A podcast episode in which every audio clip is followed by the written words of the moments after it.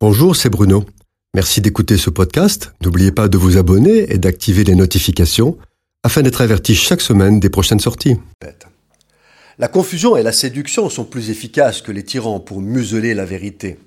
À cinq reprises, le Seigneur Jésus prévient et dit que personne ne vous séduise. L'apparition de l'Antichrist se fera par la puissance de Satan et par la séduction. La finalité du diable est de détourner le croyant de ses engagements et de l'obéissance à la parole de Dieu sans qu'il s'en rende compte. Il le fait par la séduction et non par la force, ce qui est beaucoup plus dangereux et efficace. La séduction est un processus de manipulation qui conduit une personne à adhérer volontairement à quelque chose qui la détourne de ses engagements. C'est une enjôleuse qui dit ⁇ Je t'ai cherché, je t'ai trouvé, j'ai orné mon lit de couvertures précieuses, j'ai parfumé ma couche, viens, enivrons-nous jusqu'au matin, livrons-nous à la volupté et à la joie. Et pour rassurer et contraindre, elle manipule le mensonge, affirmant ⁇ Il n'y a pas de danger, pense à toi, tu le vaux bien, et si tu le veux, tu pourras toujours revenir en arrière. La séduction n'effraie pas, elle fait tomber la vigilance, elle ne force personne, elle pousse sa victime à agir de son plein gré.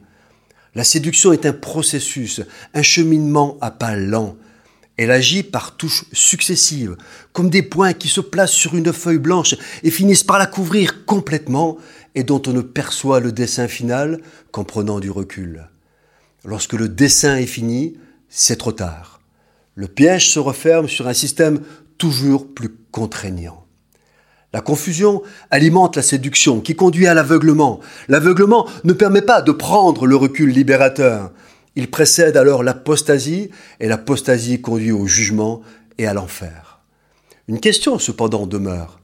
Alors que les prophètes de la Bible annoncent qu'à la fin des temps viendra un gouvernement mondial, les peuples semblent pourtant toujours bien différents. Langue, culture, politique, religion, ambition, tous les différencient. Mais alors, Qu'est-ce qui est susceptible de séduire l'ensemble de l'humanité jusqu'à accueillir sans résistance un maître unique qui la servira jusqu'à se prosterner devant lui? Plus clairvoyant que beaucoup de croyants, des sonneurs d'alerte du monde apportent une réponse. Ils disent L'industrie numérique a pris définitivement le contrôle de la Terre sans contrainte ni violence.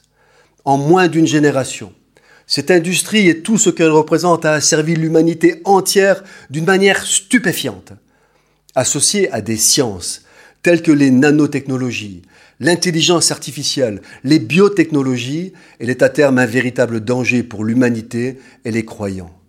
N'en percevant que les bons côtés, ces technologies sont accueillies par tous alors qu'elles nous conduisent vers un système malveillant qui se dissimule sous un parterre de bonnes intentions soutenu, par le transhumanisme qui déclare que Dieu est mort, ce système malveillant prépare l'humanité à réclamer un tatouage, une marque sur la peau sans laquelle il ne sera plus possible de travailler, acheter et même être soigné.